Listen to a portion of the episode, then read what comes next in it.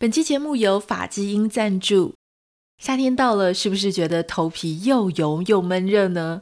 我想介绍一款凉爽，而且一年四季都超级适合使用的洗润发和头皮调理产品。我很喜欢，而且我家老公更是热爱。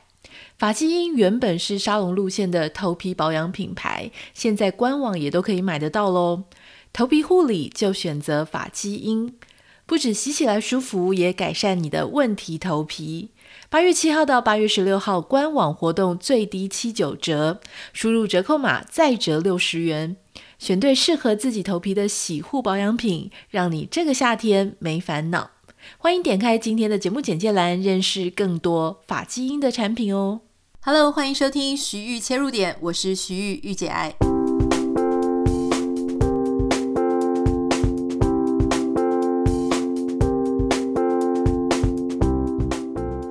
欢迎收听今天的节目。今天很开心要为大家邀请到的是我们节目的一位好朋友，他也是我们的忠实听众。很感谢他常常会在每次节目播出之后呢，就会私讯给我，跟我分享很多他的心得感想啊。然后他常常会非常温暖的讲一句说：“谢谢你的好节目。”我们今天要来欢迎非常温柔，而且永远可以带给别人正能量的临床心理师洪培云。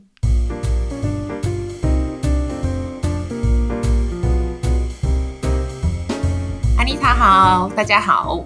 我们今天邀请培云来，主要是要跟他讨论一个新闻。这个新闻也许不是那么新，可是之前我在网络上看到的时候，觉得有一点震惊。所以今天想要跟大家聊一下，看看你听到这个新闻，你的感觉是怎么样。然后我们要请培云从他临床心理师的专业的角度来跟我们聊相关的一个主题哦。主要是呢，大家知道中国跟台湾哈，他们我们在考这个大学联考的时候，他们叫做高考。那当然每一年都会有有人考得好，有人考得坏，有些人要重考嘛。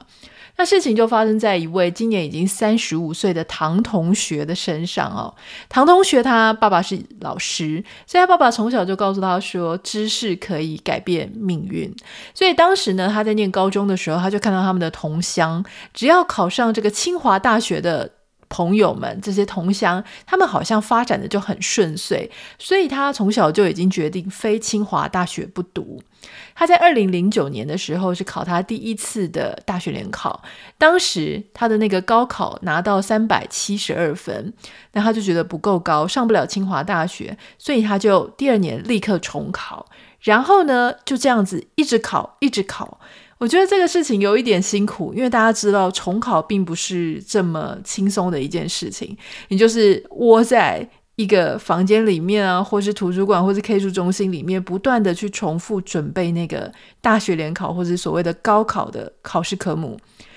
那一年已经很辛苦了，重考两年，我身边我听过最久的大概重考三次。可是这个唐同学呢，从那一年二零零九年开始，就不断的重考，不断的重考。在他不断的重考，总共考了几年？总共总共考了十五年。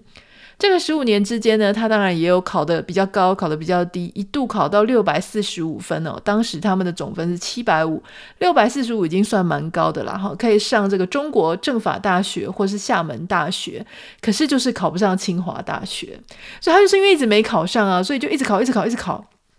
总共。考了十五年，好，最后呢，他最近终于考到了五百九十四分，没有他最高分的那一次，因为他慢慢的后来又往下降了。可是他终于在今年决定要结束自己十七年的高中生涯哦，十五年嘛，重考，再加上前面高一跟高二，总共念高中算是念了十七年。三十五岁决定要去读大学了。那当然，这个下面的网友呢，就有各种。呃，不同的意见，有些人觉得说，哇，真是太棒了，你终于要出发到你人生下一个篇章了。但是我看了这个故事，说真的，坦白说，我是稍微觉得有一点毛毛的，觉得怪怪的。所以我不知道培芸你怎么看这个新闻？你是觉得很励志，还是觉得真的也是有一点毛毛诡异诡异的呢？我觉得可能自己是呃心理师的身份吧，所以我觉得更多是觉得很。心疼吧，就会觉得说天哪，一个人一生可以有多少个十五年啊？就是你去想哦，就是跟他当年一起考试的同学，就是第一次考试应该是年龄跟自己一样嘛，或接近等到他这样十五年过后，呃，好吧，就算他有考上，跟他一起入学的基本上是呃，该该说什么？他的晚辈吗？而他当年的同才跟同学，现在已经不知道在在哪里就业了，甚至我觉得更直白，叫做他已经进入到不同的人生阶段去了。可是自己好像滞留在一个过去的时空跟执念，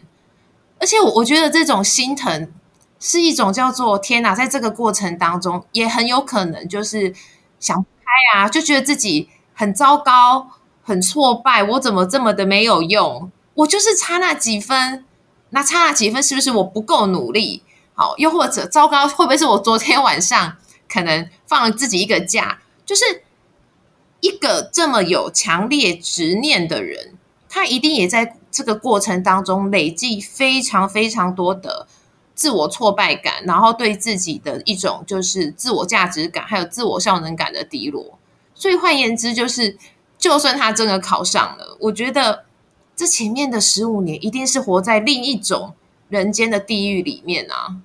但谈到这里啊，我就觉得有点好奇，因为平常我们大概都会非常的赞扬一个人，他如果努力不懈、不断的奋斗，直到达到他所要的目标为止，我们觉得这样的人，他的人格特质非常的值得尊敬。可是事实上，从我们刚刚分享的这个个案故事里面，你会发现说，他坚持的好像有一点找不到他的那条停止线，他没有办法画下一个好，我就到这里，努力到这里为止就好。我必须要有一些实实质上的去考量，因为现实上有很多时候生活里面有一些目标，虽然看起来很棒，虽然我们努力了，可是未必能够达成。所以，怎么样去画下一个健康的追求目标的那样的一个界限呢？我我觉得就是呃。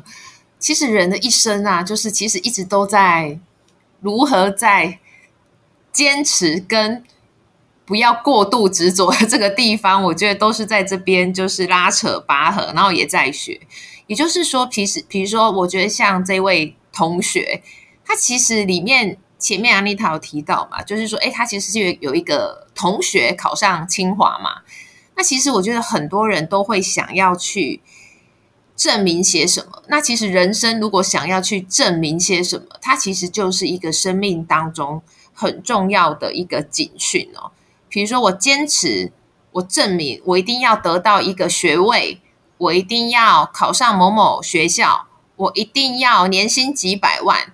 这种想要证明给别人看，它其实呼应的就是心中有一种很强烈的不安全感跟匮乏感。那怎么去判断自己到底是很健康的坚持，还是已经是不健康的过度的需要停损的？其实说到底，就是大家如果可以去用一个小小的呃，应该怎么说，就是一个方法去试着去想象哦，叫做如果今天这件事情，也就是你正在坚持跟努力的目标，全世界的人都不会知道。你达成了，也不会有人知道。哇，你做到了，你好棒棒。那么，你还会想要继续尝试，并且坚持做下去吗？也就是说，这个成就你真的得到了，清大你也考到了，可是别人要么不知道，要么就是知道了，觉得哦还好。如果你会觉得，你会觉得，哎，其实真的好像。突然有一种空掉的感觉，那其实那就是一个提醒你，也许应该放弃的指标。好，这是一，这是其中一个。也就是说，其实我的努力就只是为了外界的眼光嘛，我就只是为了别人而活。那另外一个叫做，其实我我觉得也是会来到呃，比如说去来找心理师啊，或是来到身心科，叫做怎么去判断的一个指标，叫做。其实这个人的身心状态已经失衡了，最明显的一种状况。但老实说，对我来讲，我觉得其实也有点晚啊。叫做，诶，他可能已经有一些忧郁的情形了，甚至是焦虑，又或者，诶，他有一些好像身体上疾病哦，呈现慢性化哦，怎么样呢？他都不会好。比如说，诶，感冒了，可是他也去看医生了，也。吃药了，也试着去休息，可是好像就是反复的会再发。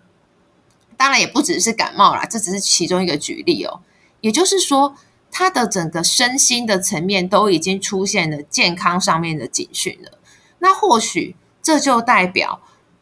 其实自己已经坚持一个东西到走火入入魔的状况。那在另外一个指标呢，叫做我我觉得这个又是更深层的东西，但真的解铃还须还须系铃人哦，叫做。我觉得所有的听众，你可以试着去问自己，到底这一个驱动你坚持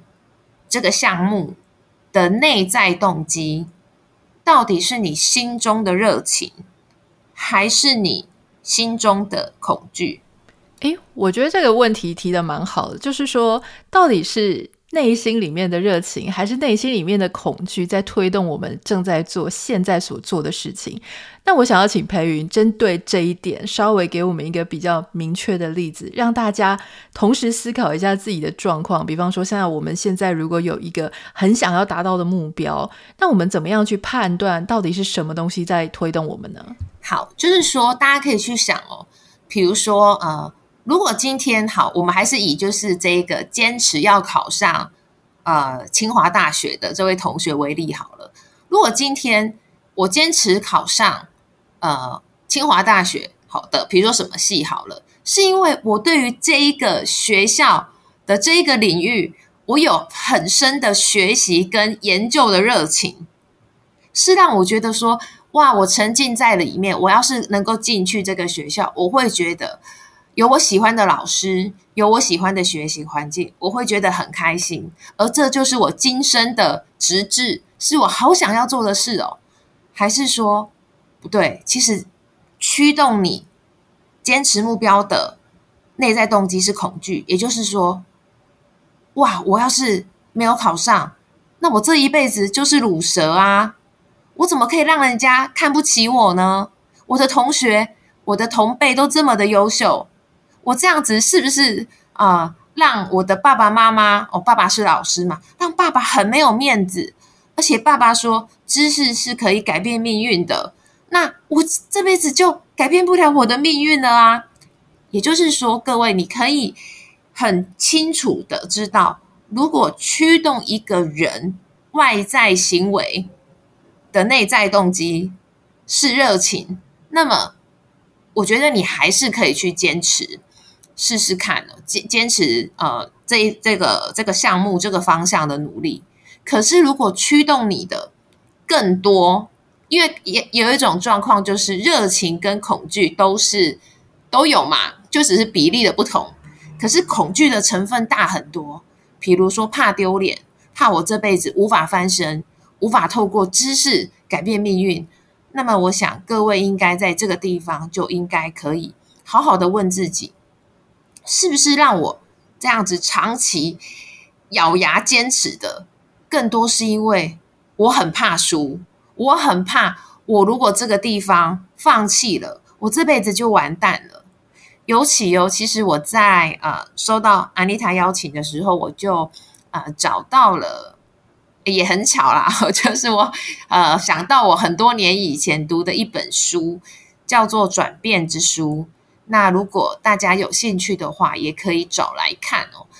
我我觉得《转变之书》让我印象很深刻，也可以回应这位同学这个常年坚持，可是坚持到后来有一种啊，我到底是为了什么在忙啊？哦，就是说所谓的《转变之书》，它里面提到一点叫做，哎，其实呃，你来到了一个呃。结束任何的事情的结束，任何项目的结束，它其实正是你重生的起点。意思就是说，绝大多数的人，那当然包含我自己嘛。比如说在呃工作上、职涯上，或者是感情上、婚姻上，很多人都会遇到挫折，然后看起来就是糟糕，好像要画下句点，来到终点。绝大多数人的反应就是。怎么可以？我怎么可以放弃？我怎么可以让它结束？那我这样子就很失败啊。可是转变之书，它其实就是在告诉你，在结束的地方，其实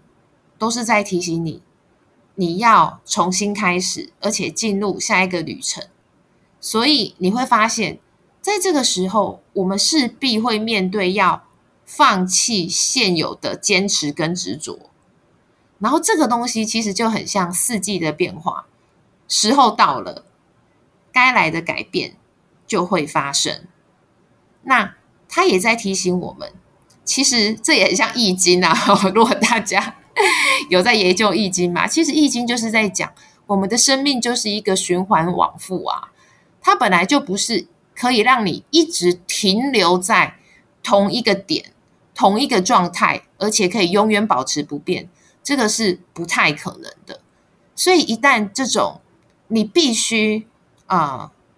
改变，你必须放手，你必须放下这么长久以来的一种坚持跟追求的时候，也许这就是我们生命要来到下一个阶段一个很重要的讯号。而如果我们可以在这样的讯号当中看到。啊，原来我执着了这么久，那么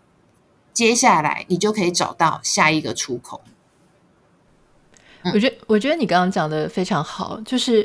事实上，我觉得很多人他待在他原本的那个状态，不管是说重考的状态也好，或是说。例如说，我们常会讲到一段关系，他可能已经没有爱了，食之无味，弃之可惜。可是他不愿意去改变他的状态。事实上，很多在这样的状况的时候，事实上是因为那个原本固有的状态，似乎恒常不变的状态。例如说，不断的重考，不断的重考，这样子不改变的状态，可以带给那一个人。啊，就是正在重考或正在婚姻里的那个人，某一种安全感。这种安全感就是，只要我不做太大的改变，我的日子就可以如常的这样继续过着。所以很多人他其实不去改变他的现状，并不是他很喜欢他的现状，而是他也不知道说，我现在跨出去了，或者我现在做了改变，那样子的改变我能不能够承受？可事实上，呃，不要说这个人，他活在这样子的状态下，他可能有一点辛苦哈。比方说，你看他一直不断的重考，是真的很辛苦。说真的，他身边的朋友，他的家人更是超级辛苦。为什么我们这样说呢？因为其实我身边就有一个这样子的朋友的案子案例哦，就说朋友的爸爸，他就是一直想要。做到某一种职位，那个职位是要考试的，所以他大概从三四十岁的时候就开始决定要考试，就这样永远都没有考上，一直考，一直考，一直考，一直考到他六十几岁，所以这个是很。痛苦很漫长的一条路，甚至因为他要爸爸要准备考试，所以他爸爸就不能出去上班，不能出去工作，就每天在家里抱着一本书，有时候很认真念，有时候不认真念，然后每一年都差几分就没上，差几分就没上。所有家里的家计或是所有什么劳动都是妈妈要做，那妈妈看了看久了就觉得这个老公很废很懒。关系就不好，小孩子也是看爸爸很没有，就是没有办法尊敬、尊重他爸爸，因为就觉得妈妈非常的辛苦。那像这样子的状态，家人其实是非常非常牺牲的。其实我觉得安妮塔讲到一个，就是也许我我我不知道，我我不敢说有没有全球通用，就是说也是华人世界那种跟家人之间那一种责任感，那一种因为爱就要无条件支持。好像一种有一种已经八倍制约的很深哦，就是说，只要他的那个目的，比如说哦，我刚才听到考到六十岁，我的老天爷啊，就是就是就是说，好像他也不是要去外面匪类嘛，吼，那那好像也应该要支持他啊，他也是为了这个家里好，那你要怎么怎么样去劝退呢？哈，或又或者是说。我我可以用怎么样子的方式在他的旁边做一个有智慧的家人哦？其实我我自己工作心理师工作那么多年哦，包含我自己也是活在人间嘛。我一直觉得，其实人就是这样，直接你想要劝退一个人，往往都会无效，甚至还会吵架，弄坏关系。而且也会就是激起对方，哈，就是很像我的第四本书哦，心理防卫机制，他会去否认，哦，他会去合理化，然后他也会去理想化，说一旦考上了，就是现在所有的问题都会解决啊，哦，就是等等很多很多的状况。但你说真的不能下猛药吗？好，我我个人觉得还是可以下猛药哦。我的意思就是说，你还是可以，就是非常的怎么讲？正面的去跟他谈这件事情的重要性，但可能就一次为限。原因是因为我们也知道，如果一次会有效，就不会反复很多次嘛。也就是说，如果这条路会通，基本上他第一次就会通。可是很多人会在呃，其实真的不合适的方法，然后反复做哈，然后然后又希望可以达到一个新的地方。所以我自己会比较建议的做法就是，反而是要。尽可能透过不同的方式，譬如说尝试转移他的注意力。像我们常常为什么常常说到什么去旅游啊，哦去做什么事情，其实也就是让这个人在相对放松的情况下，去看到生命、人生其实还有其他的可能性。然后在放松的状态下，他也比较不容易就是呃。产生情绪上的不愉快，然后也许他自己想通，我觉得想通都是个人的事哦。叫做诶，他自己想通就觉得，诶，我干嘛浪费我大半的人生在考这个东西呀？那我也许去旅游，认识了当地的一些人，哇，原来生命还有别的活法诶。好，然后搞不好他自己目标就能够转向。好，那当然我说这是个人的一个功课嘛。那所以，如果身身为家人的你，你会觉得说，可是他真的就是好像怎么样都没办法，那你的生活、你的情绪都受到很大的影响。那么，我还是老话一句，叫做，其实每一个人真的都是要优先照顾好自己哦，因为优先照顾好自己，绝对不等于自私哦。这个这个题目真的讲讲讲到很多次，都已经快要就是。烂掉了，因为很多人都会觉得说，嗯，照顾自己，那我不就是很自私吗？我觉得大家都 不知道是被被什么东西洗脑了，叫做，因为为什么要优先照顾好自己？你可以去想，如果今天你的状态都不好，那么你怎么会有一个好的情绪状态跟能量去陪伴对方，甚至是提醒对方，甚至能够影响对方？意思就是说，我们从来都没有办法所谓的直接去改变别人，可是我们可以做到的，都叫做间接的影响。也就是说，你的状态很好，然后你的呃呃情绪的能量很棒，然后你照顾好你自己了，那对方就会觉得说，哎，其实有一天他就会突然想到说，哎，对耶，你说的话很有道理。为什么？因为你把你自己活得很棒。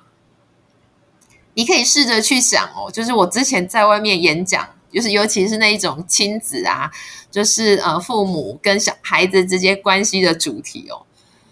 我我我就常就会用一个比较啊、就是搞笑或者是开玩笑的方式，跟很多的家长说，就是为什么你们会常常觉得好像跟孩子呃。直接沟通很无效，那是因为孩子会觉得你都想要改变我，你就是觉得我的想法不对。可是如果一个爸爸妈妈，你能够先把自己活得很棒，那么某个程度上，你在孩子的心中就会很有分量。你不需要直接的去说服他，你要听我的话。可是，因为你把你自己活得很棒，你把你自己的状态照顾得很好，孩子，但其实这个其实所有关系都适用啊，就是孩子就会觉得说，诶，他真的看起来还蛮有两把刷子的，他真的能够把他的这样子的活法，他的想法真的是诶蛮有效的。换言之。你不会陷入一种状况，叫做我只能盲目的支持家人，又或者我只能一直在跟他直接的冲撞。你讲到这里，其实我就想要补充说，其实我觉得，如果你真的支持不下去你的家人，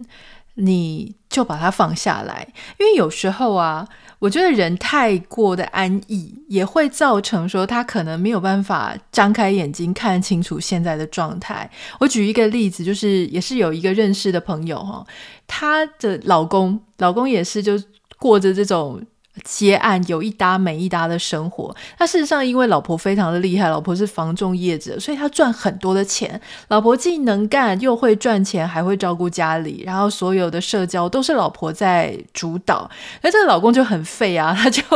不太认真上班，因为他觉得就算他不认真上班，就算他是有一搭没一搭的工作，家里还是啊、有老婆撑着，他不会饿死。某一天啊、他终于被。或要面临，因为老婆要跟他离婚，老婆就是叫他搬走，所以这个人他就突然没有家庭可以靠了，没有经济，没有收入来源，他必须要靠他自己。他才意识到说，他原本所谓的一些接案的工作根本没有办法养活他自己，所以他就必须去找一个啊，就是卖东西业务员的工作。从那个时候开始，他才开始意识到说，他必须要负担房租，他必须要负担自己的生活费，什么样的水电费开销这些东西，他才重新开始学习。那我身边也有另外就是相反的，就是女生她可能原本都靠老公养，也是因为。突然之间，婚姻有变故，所以他才突然发现说：“啊，我没有办法再完全眼睛蒙着，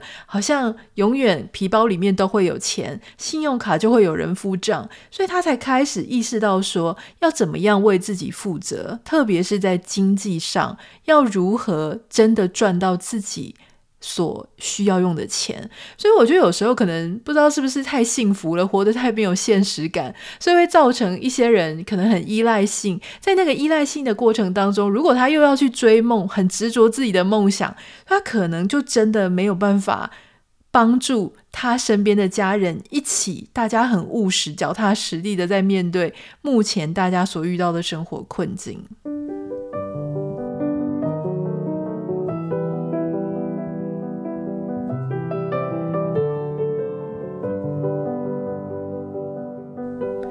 从换一个呃观点来看，事实上，我觉得有一些人他不断的想要去追求某一些看起来遥不可及的目标，或是很高大上的职业啊，或是收入啊，就他一直很想要去企及那样的目标。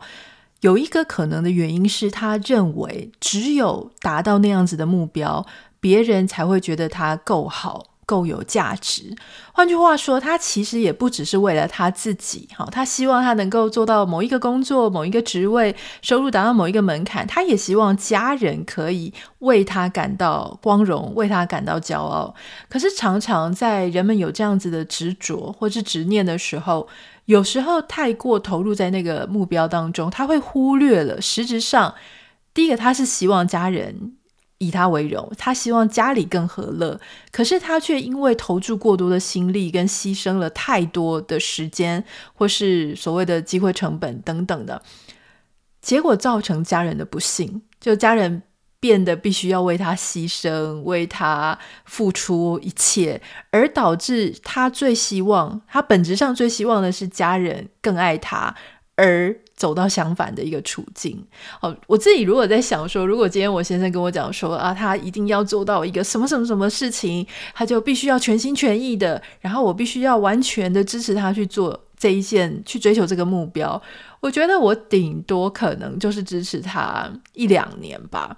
如果这一两年他投注了全部的心力，可是却没有做到，我就会希望他可以停下来，因为我不觉得我自己是一个可以永远牺牲奉献，然后为了那个遥不可及、海市蜃楼般的。梦想，然后我就牺牲了真实生活的一切。因为大家如果常常听我们节目，一定常常听到我在讲一句话，就是我认为真正的生活就是每一天真正的组成内容到底是什么。如果今天一个先生跟我讲说，因为他为了我们，所以他就必须要离开我，然后必须要去远方，完全没有相处的时间，只因为什么什么什么在远方，我就觉得这一切对我来说是比较没有意义的。安妮，他刚才这一个呃，就是。回应啊，让我想到一个，我觉得哦，好棒哦，就是一个更深入的点，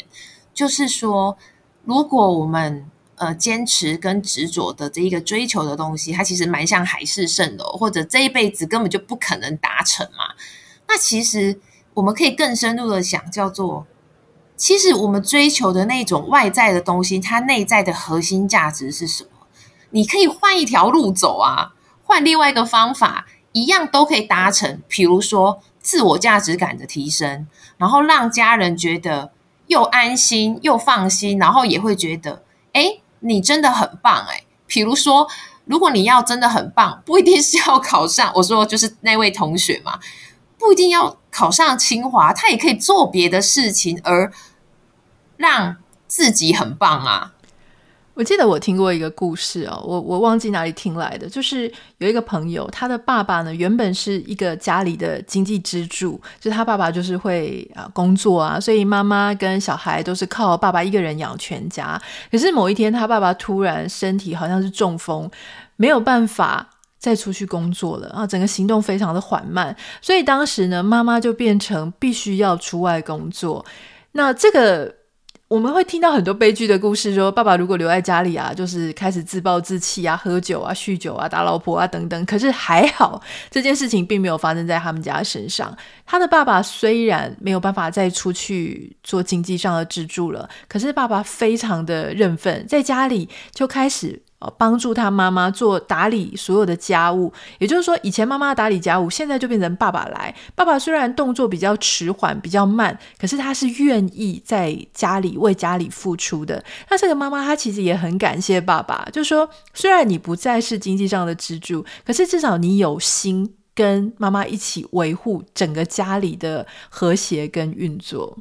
所以我在想说，这个是是不是也是说，我们也必须要去自我觉察，不止觉察我自己现在状态的改变，也要去觉察我现在所活的当下是不是跟以前的状态不一样了？那我应该要做什么样的调整，让我身边的人跟我自己都能够处在新的另外一种平衡的方式，让大家生活都比较舒服一些。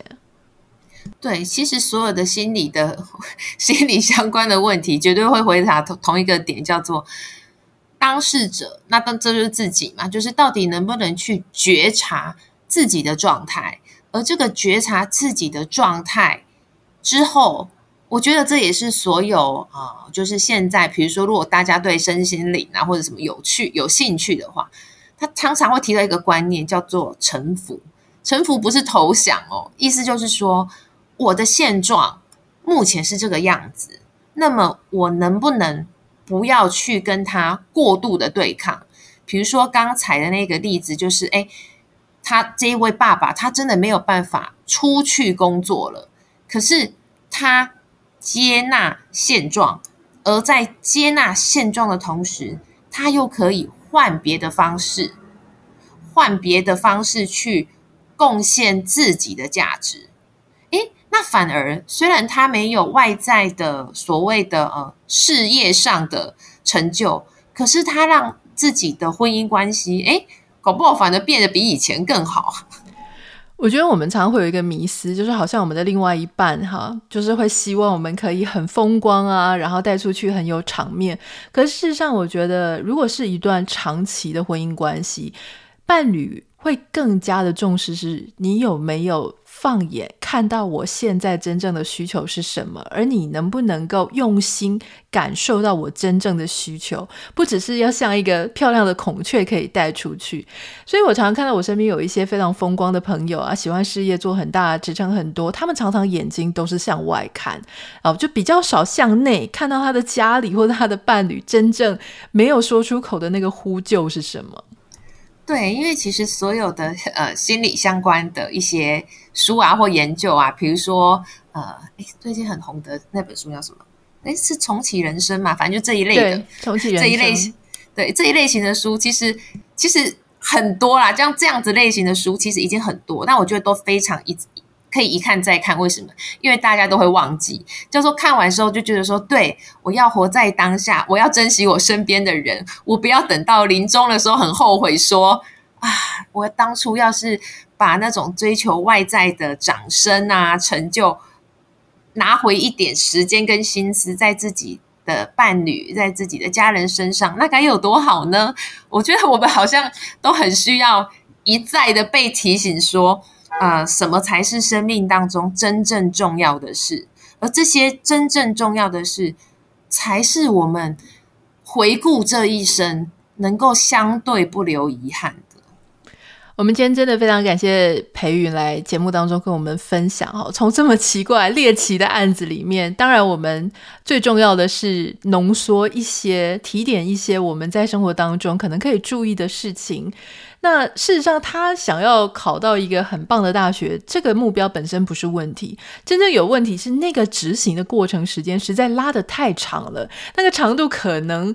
呃，如果。他有一些其他生活的面向，例如说家人啊，或是实质生活的考量，可能这些东西在我们追求一个目标的时候，最好也可以一并的被考量进去。我们今天非常谢谢培云，谢谢安妮塔，谢谢大家。那。当然，如果有任何想要跟我分享的，可以私讯到我的 Instagram 账号 Anita 点 Writer N I T A 点 W I T R。如果想要跟培云分享的，欢迎可以私讯到他的社群媒体。诶，我想要请教培云，就是最近有什么新书还是新课程的计划吗？其实我有两个东西耶，一个是啊、第五本书就是新书，然后另外一个就是现在正在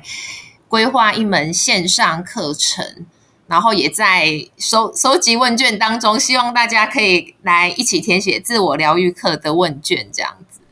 好，如果你也希望可以多了解自我疗愈课程，好，那当然现在因为是前期问卷的，问大家想要了解什么主题，想要更多的了解大家内心的需求，欢迎你可以点开今天的节目简介栏，我会把呃课程问卷的网址先放在这个我们的节目简介栏上面。这个是现在线上课程，他们在推出之前都会先了解一下市场上的需求，就是所谓的大家对这样子的课程它的期待是什么，还有你。真正遇到的问题是什么？这样讲是在之后的课程的时候呢，他就可以非常的对症下药，针对众多人的需求来做他课程当中的铺排。所以现在等于是你也是参与这个课程设计的一部分，好，所以也很欢迎大家可以去贡献你的生活经验，或是你在脑中的各种疑问，可以帮助培云他在未来规划他的课程的时候，把这些主题都能够容纳进去。那我们今天再次非常谢谢培云，也非常谢谢大家的收听，我们明天见喽，拜拜。